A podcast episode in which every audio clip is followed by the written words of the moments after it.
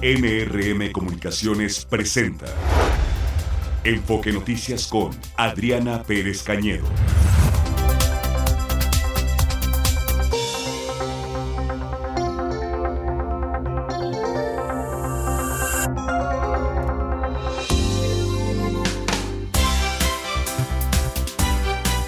Con muchísimo gusto los saludo en este 2024. Gracias a mi querida Josefina Claudia Herrera por haber estado con ustedes. Ya ven, les dije, en mejores manos no podían quedar. Y así fue. Y ya estamos de regreso. Muchas gracias a las personas que nos escuchan en todo NRM Comunicaciones y en Enfoque Noticias. Y que creen que se está poniendo muy interesante el jaloneo político. Lamentable también en, muchos casos, pero eh, Juan Enrique Velázquez nos tiene información en relación a ¿Qué creen? ¿La ratificaron Ernestina Godoy o no en el cargo de fiscal general de justicia? ¿Sí o no?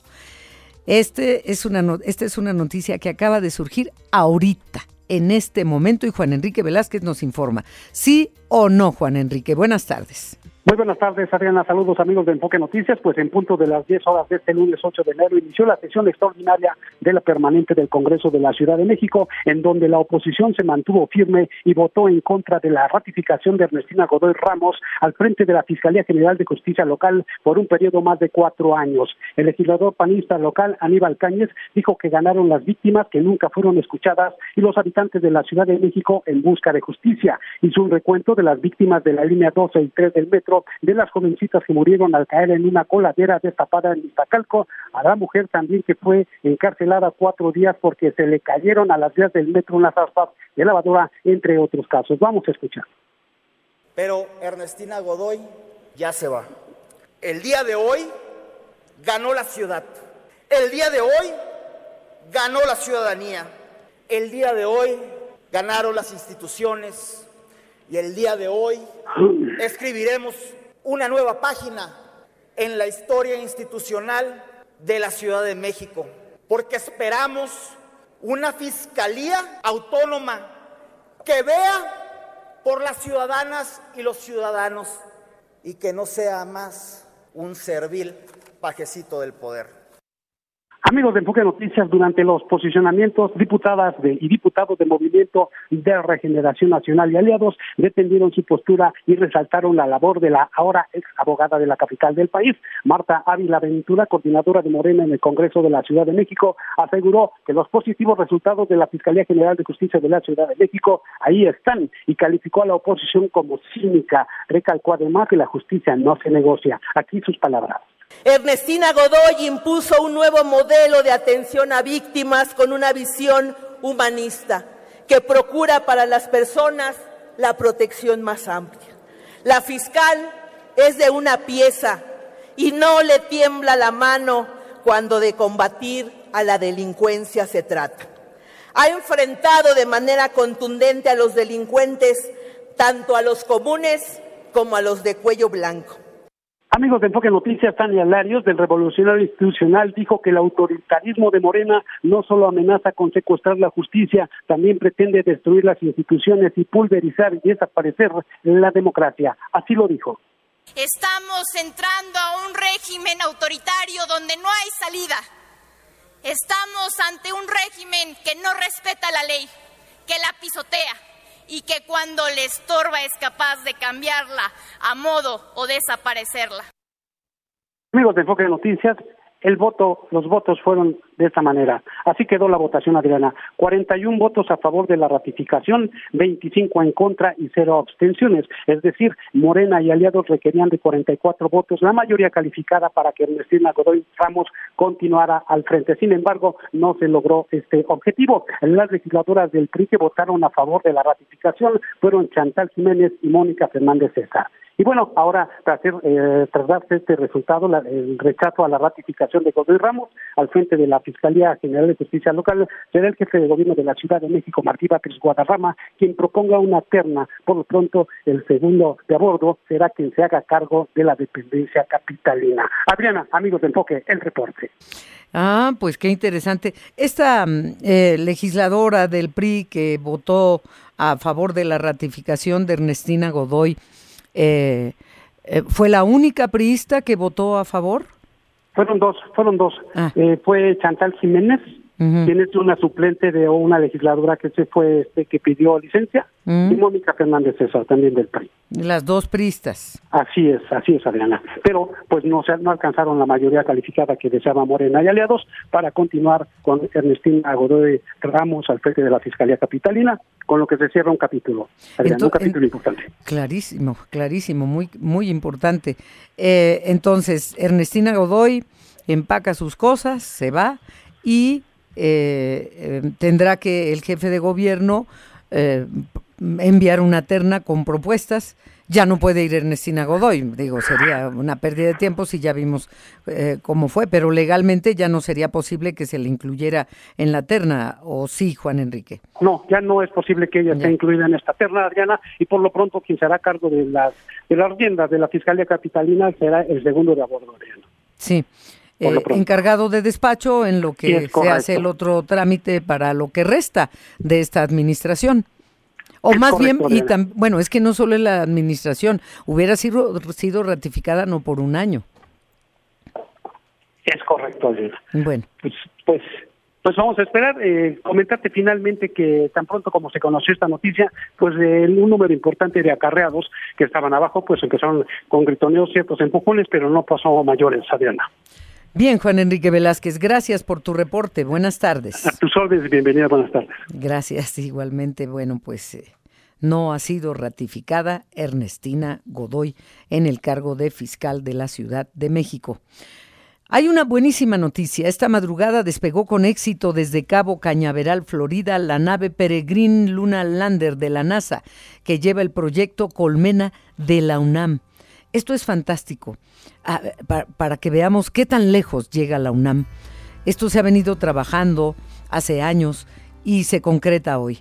Eh, es, este proyecto Colmena, eh, llamado así porque son cinco pequeños robots que van a estudiar la superficie lunar.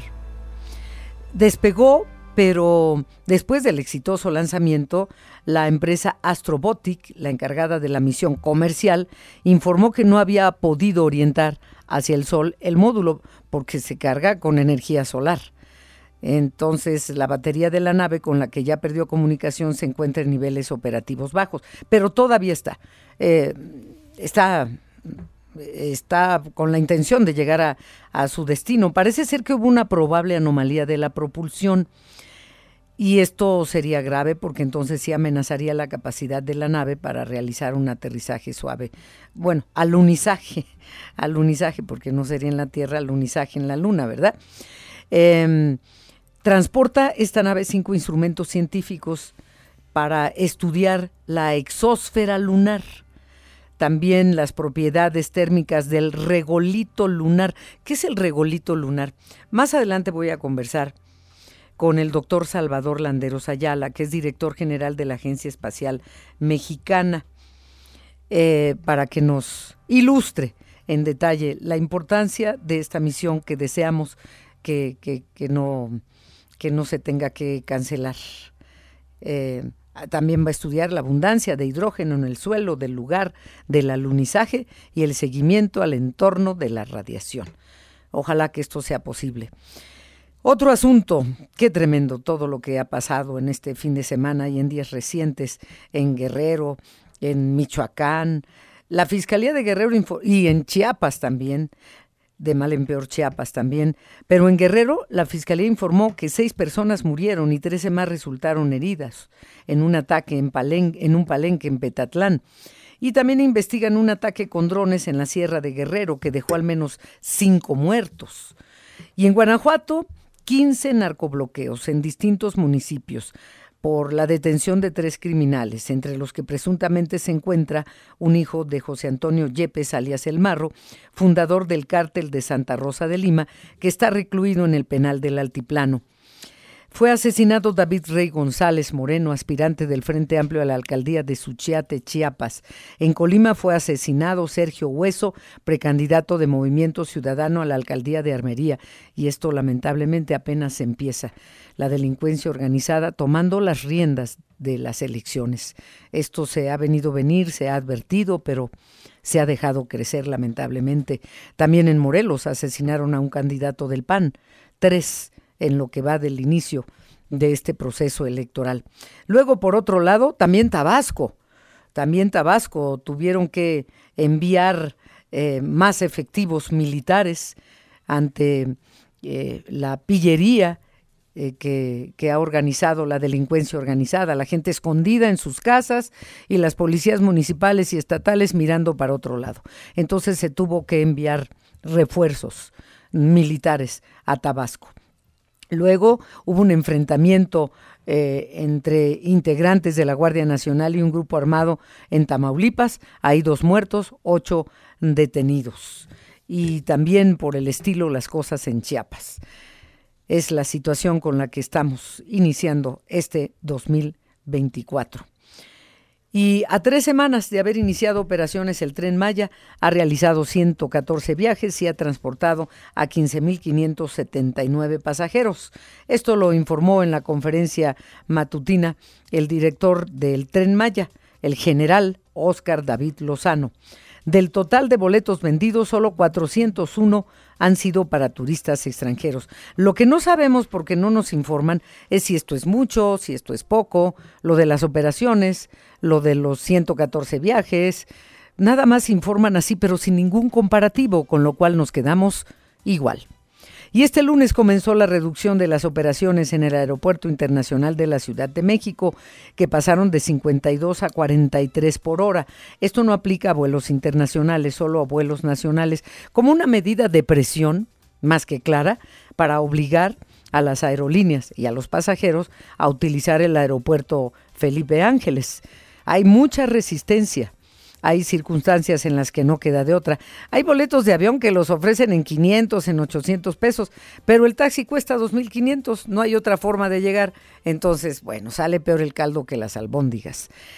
Eh, Aeroméxico dejó en tierra para su revisión 19 aviones modelo 737 MAX 9 es el modelo actual del fabricante Boeing. Estamos hablando de 19 aviones nuevos de Aeroméxico, pero los deja en tierra porque ocurrió un incidente en Portland, Estados Unidos, donde explotó el fuselaje y se desprendió una ventanilla en pleno vuelo de, uno de esos aviones, pero de la empresa Alaska Airlines.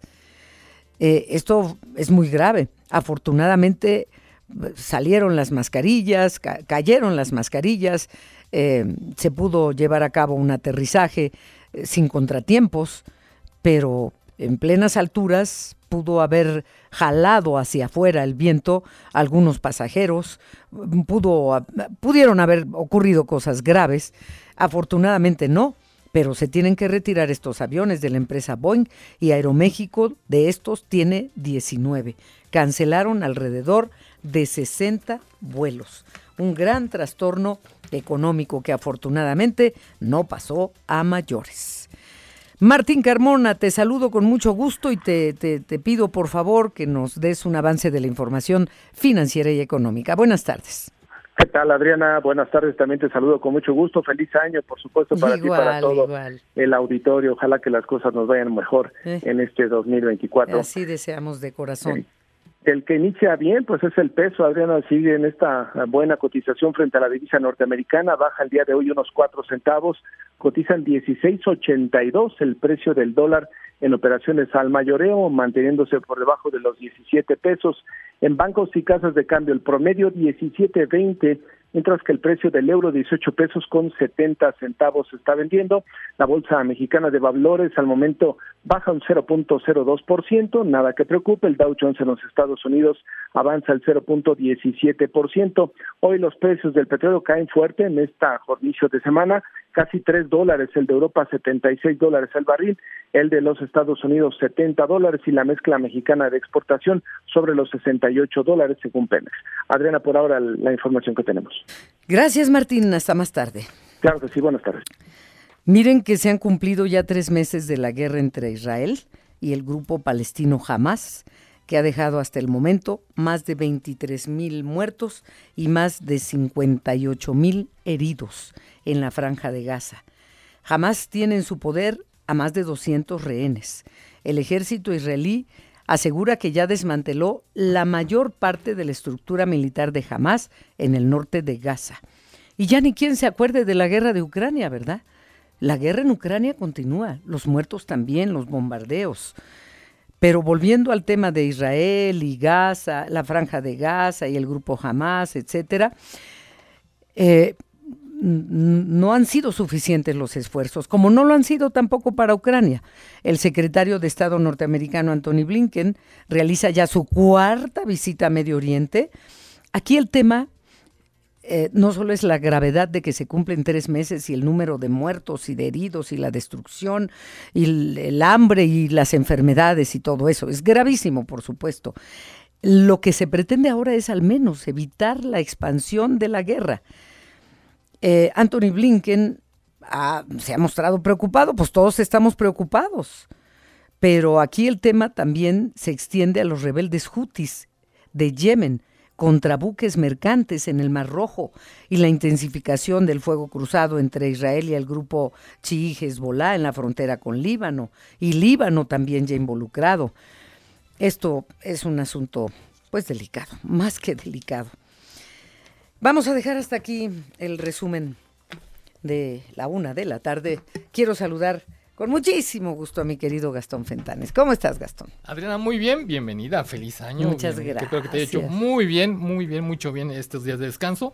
Y buenas tardes excelente inicio de semana para todos. Muchísimas gracias y eh, vamos a una pausa. Eh, ¿Cómo podemos estar en contacto con nuestro auditorio y, y nuestro auditorio con nosotros? Por favor, muchísimas gracias a las personas que se han seguido comunicando eh, en estos días de, mi ausencia con Josefina Claudia Herrera y pues vamos a, mirar de aquí para adelante. Así que por favor. Pues a través de nuestras redes sociales, ubíquenos como Enfoque Noticias en X, en Facebook, en TikTok, en YouTube y en Threads, o si no, llámenos aquí a cabina al 55 52 58 1375 o mándenos mensajes vía WhatsApp al 55 49 97 58 81. Bien, vamos a la pausa. Enfoque Noticias con Adriana Pérez Cañedo por Radio 1000 en el 1000 de AM y Stereo 100 100.1 de FM.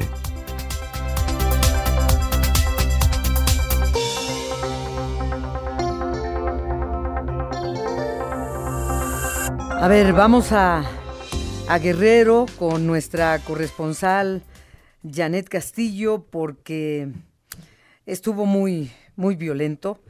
Eh, muertos, lesionados, disparos de armas de grueso calibre en un palenque, eh, cosas, cosas muy feas están pasando en el estado de Guerrero. Así que nuestra corresponsal nos va a informar. Janet, por favor, adelante. Claro que sí, Adrián Auditorio, muy buenas tardes. Efectivamente, fue un fin de semana violento aquí en el estado de Guerrero, empezando pues por ser Día de Reyes en un palenque en el municipio de Petatlán, en la región de la Costa Grande, sujetos armados llegaron hasta este lugar, hasta este palenque y asesinaron al menos a, seis personas, trece más resultaron lesionadas. En un primer eh, momento la Fiscalía General de Guerrero había reportado 20 personas lesionadas y cinco muertos, sin embargo, bueno, ha rectificado la información y son seis personas que resultaron asesinadas por un presunto grupo criminal que eh, pues también eh, están en la disputa de la plaza con otro eh, grupo criminal. Según la información también que proporciona la propia fiscalía, se trata del grupo criminal El Gavilán que pues envió a sujetos armados a asesinar a integrantes de otro grupo criminal también eh, denominado el ruso de Petatlán, que fueron estos hechos sangrientos que ocurrieron en, el, en un palenque en el municipio de Petatlán. En otro hecho violento también, pero esto fue en el municipio de Chilapa, en la parte de la, la, montaña baja de Guerrero, asesinaron a tres mujeres, tres de ellas, las tres son hermanas, eh, desafortunadamente se encontraban ellas eh, pues levantando al niño Dios en ese precisamente por el Día de Reyes llegaron dos sujetos armados en una motocicleta y las asesinaron en su domicilio a estas tres mujeres. Esta información también la confirmó la Fiscalía de Guerrero. Comentarte que también en este fin de semana se dio a conocer el desafortunado hecho en lo que es la parte de la región serrana del estado, en donde pues hubo un ataque con drones a pues por lo menos 30 habitantes de lo que es la comunidad Buenavista de los Hurtados, en donde resultaron al menos 10 personas calcinadas según la información que proporcionó el director del Centro de Derechos Humanos Minerva Bello, el padre Filiberto Velázquez, quien también eh, pues él menciona que fueron al menos 10, hay 15 personas eh, desaparecidas, hay 6 personas lesionadas, sin embargo la Fiscalía de Guerrero solamente reconoce a 5 personas asesinadas en ese lugar. Es la información que tenemos hasta este momento. No ha habido alguna otra actualización, sobre todo de la parte de la región de la sierra, porque ahí en ese lugar eh, fueron jóvenes entre 16 y 25 años los asesinados, los familiares se llevaron los cuerpos y bueno, no permitieron que la CEMEFO levantara, hiciera el levantamiento de los cadáveres, porque bueno, prácticamente quedaron calcinados. Oye, pero ¿por qué la Fiscalía no reconoce los desaparecidos? Tengo entendido que los han denunciado organizaciones de derechos humanos. O sea, son los organismos quienes han denunciado desapariciones y la Fiscalía lo niega. Es correcto, es correcto, Adriana. Este y se ha hecho de manera pública, se han hecho por parte de derechos humanos. El propio padre siempre ha hecho estas denuncias eh, sin embargo, la fiscalía lo que quiere es que se haga la denuncia formal, se vaya hasta las oficinas y se le haga pues el levantamiento eh, del protocolo, pues, de protocolo para poder eh, reconocer sobre todo a estas 15 personas desaparecidas.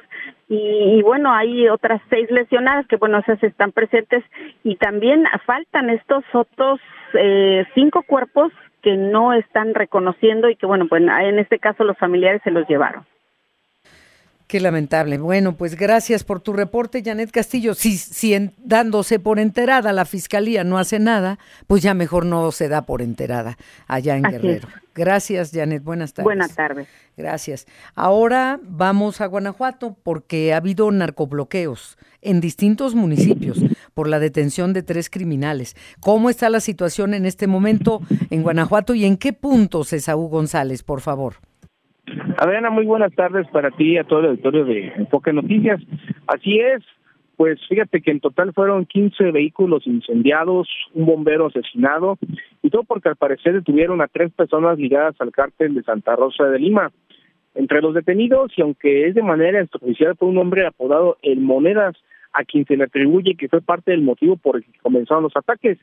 El bombero asesinado responde al nombre de Felipe Jesús Jiménez Sánchez, y quien iba pues de camino a pagar uno de los tantos vehículos incendiados en el trayecto fue atacado y el celayense recibió tres balazos.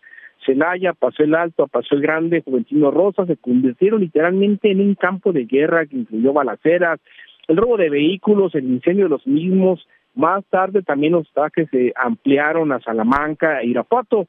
Derivado de estos ataques fueron cancelados los viajes de transporte urbano Juventino Rosas y Villagrán, donde fue cerrada la central de autobuses. Estos vehículos incendiados pues fueron quemados en la carretera panamericana Celaya Juventino Rosas, que es la carretera que conecta de Celaya a Querétaro y Ciudad de México. Y esto también ocurrió en el, todo en el tramo de Celaya hacia precisamente Salamanca e Irapuato. Las familias fueron despojadas por delincuentes este, sus vehículos y posteriormente fueron quemados. En relación a estos ataques todavía no se determina si hubo detenidos u otra situación relativa a este hecho que pues lamentablemente ha dejado consternado a todos los guanajuatenses. Este es mi reporte. Muchas gracias. Buenas tardes. Buenas tardes. Buenas tardes, Esaú González. Eh, Gastón, ¿cómo está, aparte de este clima ardiente, con automóviles incendiados? eh, y qué pena por estas familias, porque eh, las compañías de seguros no aseguran contra terrorismo en México. Y esto es terrorismo, aunque lo nieguen las autoridades. Exactamente. Narcoterrorismo. queda bajo el punto de vista propio de la aseguradora. Si, si, si considera que es terrorismo, no les van a pagar. No, pues, es narcoterrorismo peor. Bueno, de cualquier manera es terrorismo, a, asustar a la sociedad civil. Eh, ¿Cómo está el clima, aparte?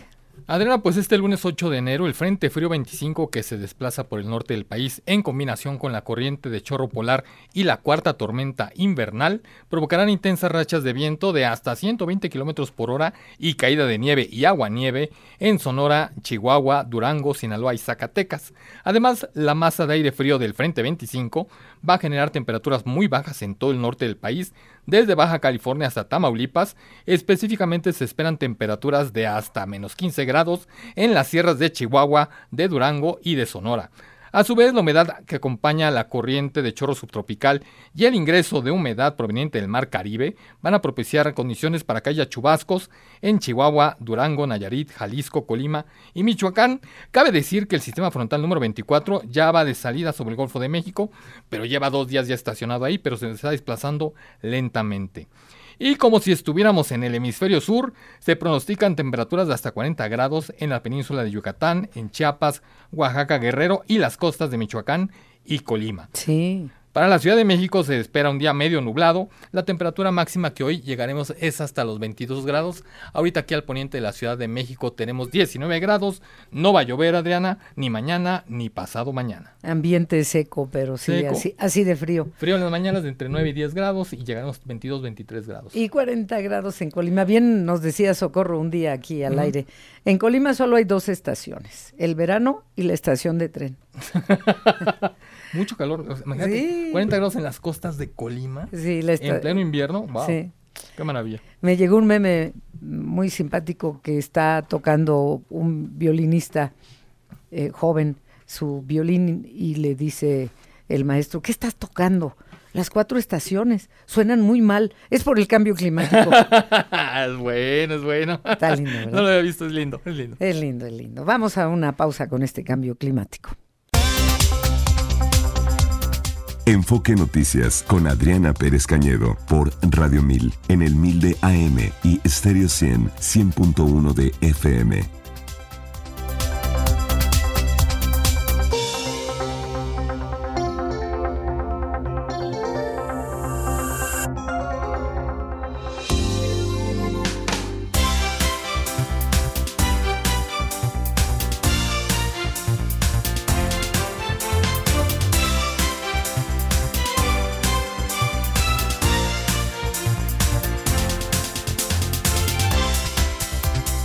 Presentarles al maestro Víctor Hernández, él es director de formación de México Unido contra la Delincuencia y especialista en seguridad nacional. Porque ya veíamos que la delincuencia está desatada y que regularmente los fines de semana así ocurre. Pero eh, sube de tono, sube de número de ataques, de bloqueos, de, personas muertas. Eh, y por eso le hemos pedido que nos haga el favor de tomarnos la llamada para ayudarnos a entender. Porque las autoridades lo único que saben decir, ah, sí, este, son em, diferencias entre, entre grupos de la delincuencia organizada y a nosotros qué. El, asunto es que ellos, las autoridades, no están haciendo su trabajo. Eh, y ya veíamos Guanajuato, ya veíamos Guerrero, pero lo mismo Tabasco, en general, pues. Así que, maestro Víctor Hernández, buenas tardes. Muy buenas tardes, un saludo para todo el auditorio. Oiga, pues este ya a grandes rasgos algo comentaba yo, pero pero esto sube de tono, sube en, número, como ya lo comentaba.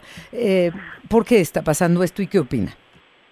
Eh, son las consecuencias de perpetuar la estrategia militarizada y federalizada que se conoce como guerra contra el narcotráfico. Precisamente en diciembre cumplimos 17 años del inicio de esta estrategia que tiene varios patrones en común. Es, en primer lugar, una estrategia reactiva.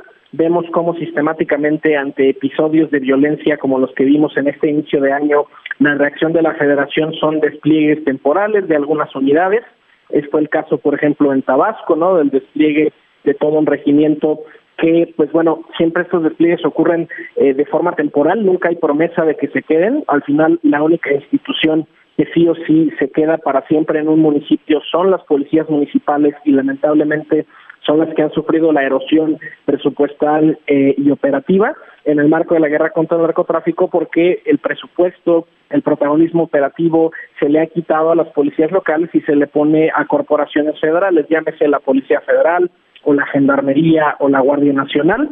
Eh, sabemos por la evidencia estadística que estos despliegues reactivos no funcionan, no disminuyen la violencia a largo plazo, porque la delincuencia lo que hace es esconderse, bajar su actividad temporalmente en lo que llega a la federación, pero cuentan con la garantía de que siempre algún otro municipio, alguna otra entidad se va a incendiar, ese personal federal se va a tener que redesplegar y la delincuencia pues vuelve tan pronto como se va la intervención de la federación. Es además una em, estrategia militarizada. Eh, no tenemos ahorita certeza de que la Secretaría de la Defensa haya cumplido con la entrega que ordenó la Suprema Corte de la Guardia Nacional a la Secretaría de Seguridad y Protección Ciudadana. Y en ese sentido, pues bueno, lo que estamos pagando ahorita son las consecuencias de 17 años de continuidad de una estrategia que sabemos no funciona. 17 años. Sí, porque esto inició con el expresidente Calderón, lo continuó, pero peor, eh, Peña Nieto. Y ahora, como bien lo dices, maestro Víctor Hernández, lo que hay es una estrategia reactiva, pero no hay acciones de fondo, no se capacita policías, no se combate la delincuencia, los delincuentes andan libres, entonces nada más llegan a medio apagar el fuego aquí y allá y otro regimiento allá y otro regimiento acá, ahora quítalo de aquí, llévalo para allá. Aquí, en medio de todo esto, maestro Víctor Hernández, te quiero preguntar, por favor, ¿qué hacer en este proceso electoral que estamos viviendo. Eh, ya han asesinado a tres diputados en tres eh, candidatos a, diputados de diferentes partidos en tres diferentes estados de la República. Aparece un candidato y dice yo si voy a combatir, lo matan. Eh, y aparece luego otro que ya sabemos que no va a hacer nada, candidato de lo que sea. Entonces, ¿qué, panorama ves para México en este proceso electoral y sobre todo las consecuencias que eso vaya a tener? En, el futuro inmediato, en el próximo la próxima presidenta, etcétera, porque está metido hasta el cuello o más arriba la delincuencia organizada en procesos políticos hay que tener mucho cuidado con las narrativas. Por ejemplo, eh, pues ya estamos viendo en este periodo eh, electoral que se repiten muchas cantaletas antiguas, como por ejemplo, continuemos la estrategia solo un sexenio más, les prometemos que solo seis años más y ya se va a estabilizar la situación. La realidad es que sí, estamos estabilizados, pero para mal sistemáticamente todos los años estamos entregando a nivel nacional eh, más de 30 mil homicidios. Estamos hablando de un acumulado de más o menos medio millón de personas que han fallecido en los 17 años de la guerra contra el narcotráfico y en ese sentido hay que tener mucho cuidado de aquellas candidaturas que nos ofrecen ese discurso porque al final ese es el que detonó la guerra contra el narcotráfico, decir que la salida del ejército a las calles era una medida provisional, temporal, que no daba tiempo de reconstruir a las policías locales, pero al final, si en lugar de llevar 17 años de guerra contra el narco, lleváramos 17 años de construcción de fiscalías y de policías locales, sería un panorama de seguridad muy diferente al que estaríamos viviendo. Sí. Eh, ¿Qué número, perdón? de aquellas candidaturas que lo que postulan son soluciones a nivel federal. Mm. Los problemas que tenemos están acotados en municipios y en entidades muy específicas y hay que recordar, la única policía que sí está por default en cualquier entidad es la policía eh, municipal y es la policía estatal. La pues federación solamente reacciona, no tiene despliegues permanentes. Y la construcción de cuarteles o de batallones no es garantía de seguridad. Hay muchos incidentes que han ocurrido afuera de los batallones y eh, homicidios o secuestros o balaceras y por la propia naturaleza de la burocracia militar la reacción de esas autoridades suele ser deficiente. Hay que apostarle a candidaturas que lo que propongan y lo que resuelvan es desde el nivel local eh, porque hay que revertir estos 17 años de erosión de capacidades que han ocurrido específicamente a ese nivel, el nivel de la policía municipal, porque además muchos de los delitos que configuran lo que llamamos guerra contra el narcotráfico son del orden local. Estamos hablando de los homicidios, la extorsión, el robo, esa es atribución de las autoridades locales eh, y en ese sentido el acento tiene que estar puesto ahí. Sí, nada más que lamentablemente, y tú lo sabes, maestro Víctor Hernández, eres director de formación de México Unido contra la Delincuencia y especialista en seguridad. También están contaminadas las policías municipales y estatales y en algunas poblaciones hay dos o cinco o ningún policía municipal.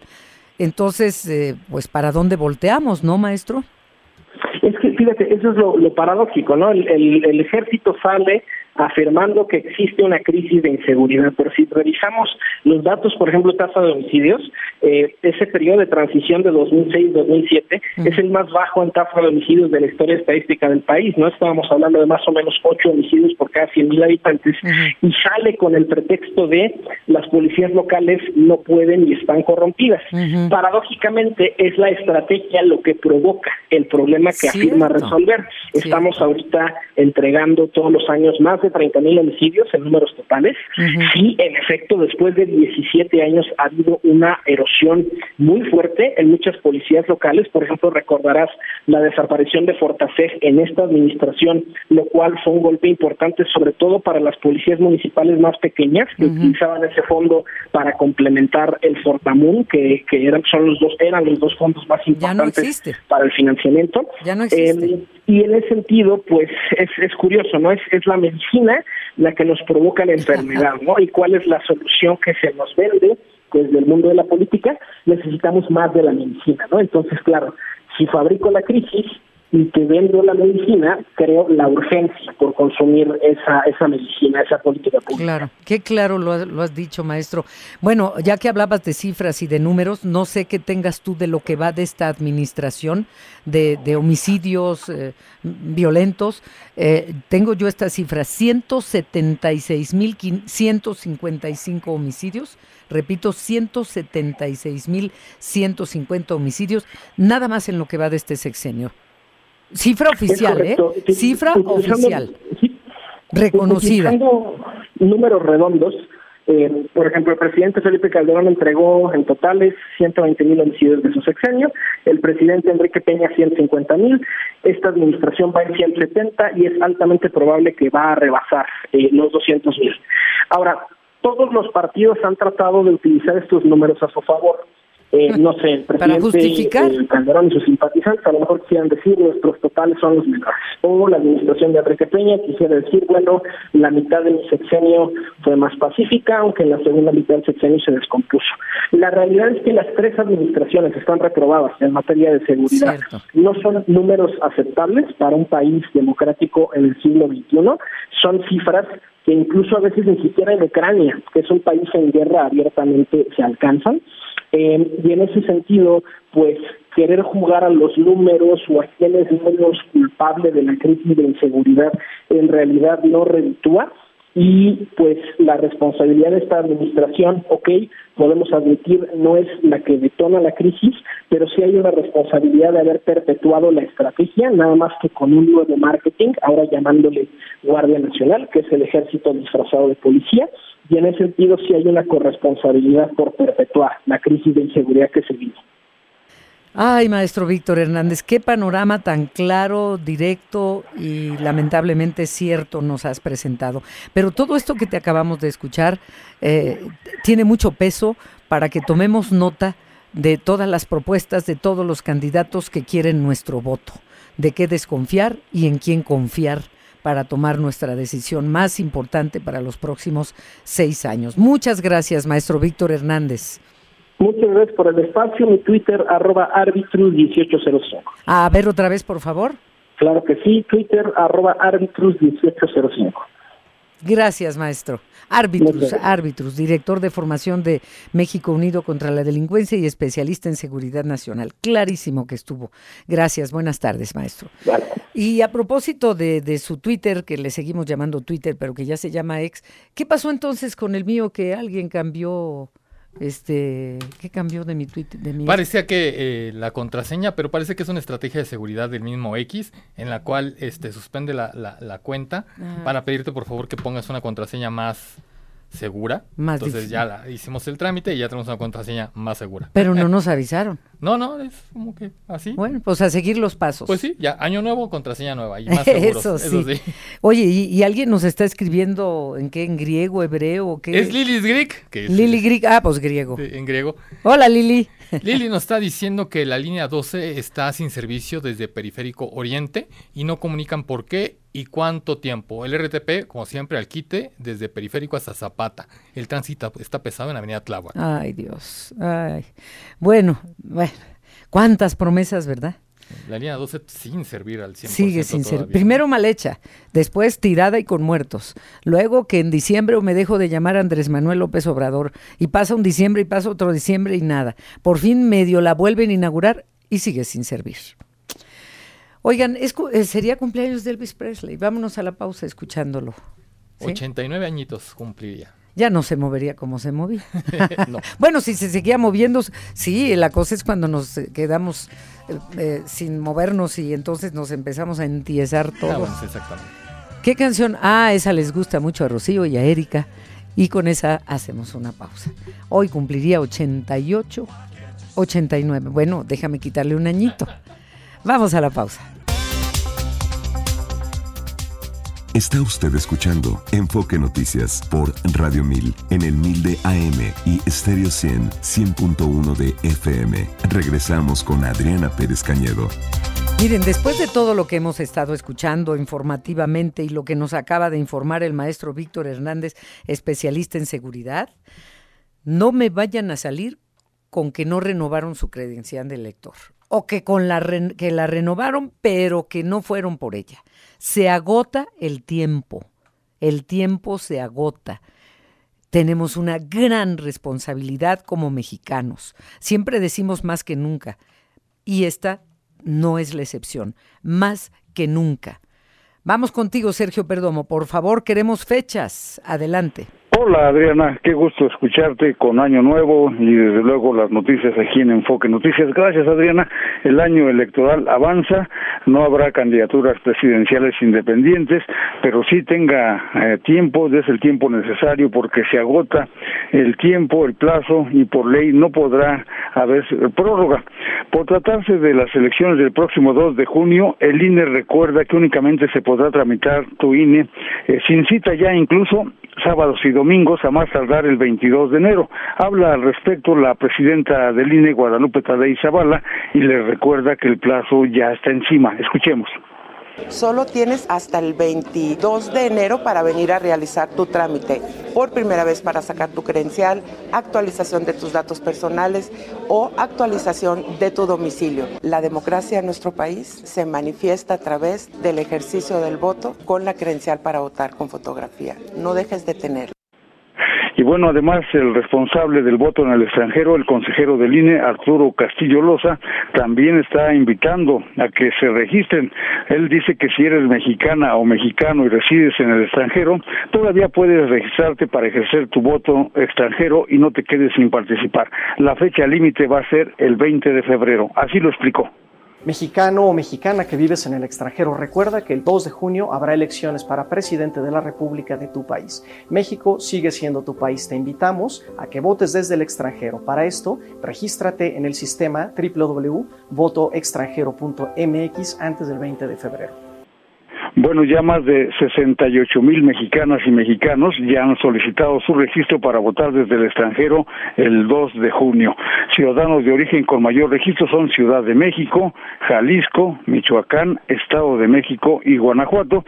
Y finalmente les aviso que ya hoy el INE abrió precisamente pues la convocatoria para participar como observadores electorales. Usted quiere participar como observador electoral, tiene hasta el 7 de mayo para registrarse. Es cuanto, Adriana. Gracias, Sergio Perdomo. Ahí está la fecha, el 22 de enero. 22 es el plazo último, ya no, no habrá prórroga, así es de que hagámoslo con tiempo, todavía se puede, y si está ocupado trabajando entre semana, pues vaya el sábado o el domingo, todavía puede sacar su credencial. Exactamente, no hay pretexto. Gracias, buenas tardes. Buenas tardes. Sergio Perdón. Los deportes con Fernando Espinosa. Fernando, qué gusto saludarte. El gusto es mío, Adriana, bienvenida. Muchas gracias. Feliz año.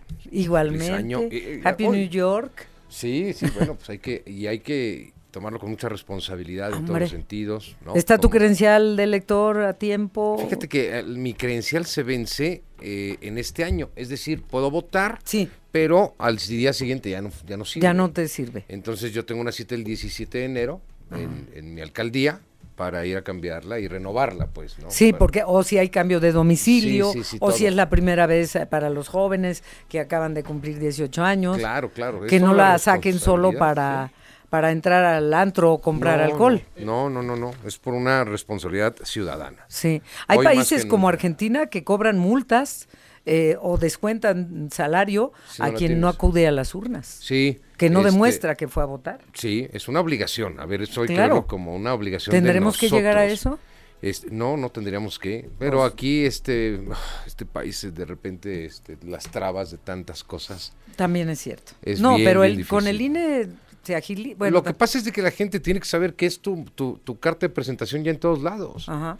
Ah, no, antes era casi hasta la licencia te la tomaban, ahora no, es el INE. Ya hasta el acta de difunción te piden. Sí, sí, sí. Bueno. Y la factura del refri. Todo, todo, todo.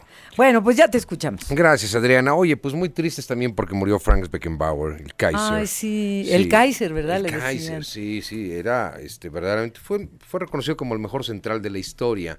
Habrá muchos, a ver, lo que pasa es de que cuando haces comparativos a mí se me hace muy absurdo. Hoy, por ejemplo, Sergio Ramos en su momento fue un gran central.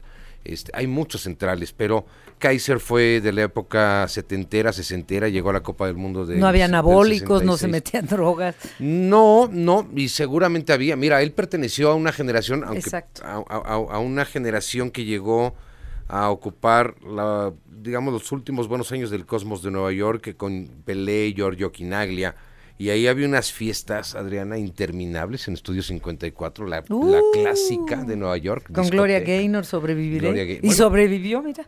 Y sobrevivió. y sabes qué, lo que pasa es de que vieron ahí con, con los Cosmos, de Nueva York un equipo mediático como un show más que más que jugar Ahí se empezó a desvirtuar todo eh, esto, ¿no? Eh, lo intentaron desvirtuar los, eh, gringos, pero realmente no no este no, no pasó mucho más que ganar títulos y llevar mucha gente al estadio. Metían a Box Bunny de, Warner, porque tenían firma, metían a Box Bunny en los, en los medios tiempos, metían a las cheerleaders, ¿no? Que, que, ¿Por qué a, Box Bunny, el de la caricatura? Sí, sí, sí, para hacer show. Era show, llegaba Mick Jagger, llegaban las estrellas de Como lo hacen en el Super Bowl. Como lo hacen en el Super Bowl. Pues les este, gusta el show. y mira que lo saben hacer bien. No, y lo hicieron fantástico. Lo hicieron fantástico. Lo que pasa es de que fue la primera etapa, el primer romanticismo, digamos, del, del eh, fútbol, soccer, como dicen los gringos de Estados Unidos. Este fue el, eh, digamos la, primera parte de entrar al fútbol, el mercado de estadounidense, ¿no? Eh, hoy murió Frank Beckenbauer, que ganó título mundial con Argentina en 1974 en, su mundial organizado allá en, en Múnich. Eh, ganó la Copa del Mundo de Italia 90 como director técnico con Alemania, multicampeón con Bayern Múnich, campeón su último título como jugador ya no fue en Bayern Múnich, vino a, América eh, con Cosmos y luego regresó a Alemania para jugar con el Hamburgo, se llevó ahí un, título, eh, perteneció al equipo histórico de, todos los tiempos, vaya, en el que estaba evidentemente Pelé, Maradona, él, Johan Cruyff, Messi, Cristiano Ronaldo, todas las luminarias, hasta Xavi, Xavi Hernández, el actual técnico de, eh, Fútbol Club Barcelona. Vamos a escuchar un fragmento de Beckenbauer en una entrega de un premio, un reconocimiento que le hicieron en 2007. No estuvo Pelé ahí, que era su gran, gran amigo. Él quiso venir al sepelio de Pelé, pero ya no lo dejaron los médicos. Ahora le comento de eso. Eh, pero, pero estuvo ahí acompañado de Johan Cruyff, 2007, no fallecía todavía Johan Cruyff, y estaba Bobby Charlton que Bobby Charlton fue de los que ganó la Copa del Mundo de Inglaterra 66 con los ingleses en un partido que decían muy arreglado a favor de los ingleses, enfrentando a Beckenbauer y a Alemania. Vamos a escuchar a un fragmento. Fui capitán en esa final del 74 en Múnich. Uh, Alemania, por supuesto, ganó el partido, uh, porque teníamos la ventaja de jugar en casa. Pero principalmente, porque ya saben, uh, fue porque fuimos amigos. Y todo esto, como lo dijo Nelson Mandela, el deporte puede cambiar el mundo. Así que hagámoslo. Muchas gracias. amistoso. Y luego se le, se le involucró en malos manejos, como pasa muchas veces, eh, para llevar la Copa del Mundo a su casa en el 2006 en Alemania. Eh, y luego fue desapareciendo directivo eterno del Bayern Múnich y fue desapareciendo paulatinamente. Sabe que tenía problemas cardíacos, tuvo dos cirugías de corazón, un implante de cadera, se lesionó. A él se le recuerda también por haber jugado eh, con, vaya vendado en, el partido semifinal de Inglaterra contra Alemania, perdón, de Italia contra Alemania en México 70 él, eh, bueno, pues lo, lo, vendaron, se, se, dislocó el hombro y así jugó porque ya no había cambios. Entonces él dijo, no, yo sigo. Fue el partido del siglo, 4 por 3 ganó Italia, que se fue a la final y que la perdió frente a Brasil, pero él jugó ese, ese partido semifinal, fantástico. Eh, tuvo ese problema, luego sufrió un infarto eh, ocular y perdió un ojo. Ya estaba muy deteriorado Frank Beckenbauer, a los 79 años ha fallecido el Kaiser, lo cual pues eh, es, es, una pena. Se están yendo los grandes, ya se fue Pelé, ya se fue Diego, Diego muy temprano, muy joven. Este, se están yendo los grandes, pero también son los cambios eh, generacionales, generacionales que esos pues no los manejan más que de ahí arriba. Gracias, gracias Adriana, buenas tardes los deportes. Gracias a ti Fernando Espinosa, hasta mañana. Bienvenida. Gracias. Enfoque Noticias con Adriana Pérez Cañedo por Radio 1000 en el 1000 de AM y Stereo 100 100.1 de FM.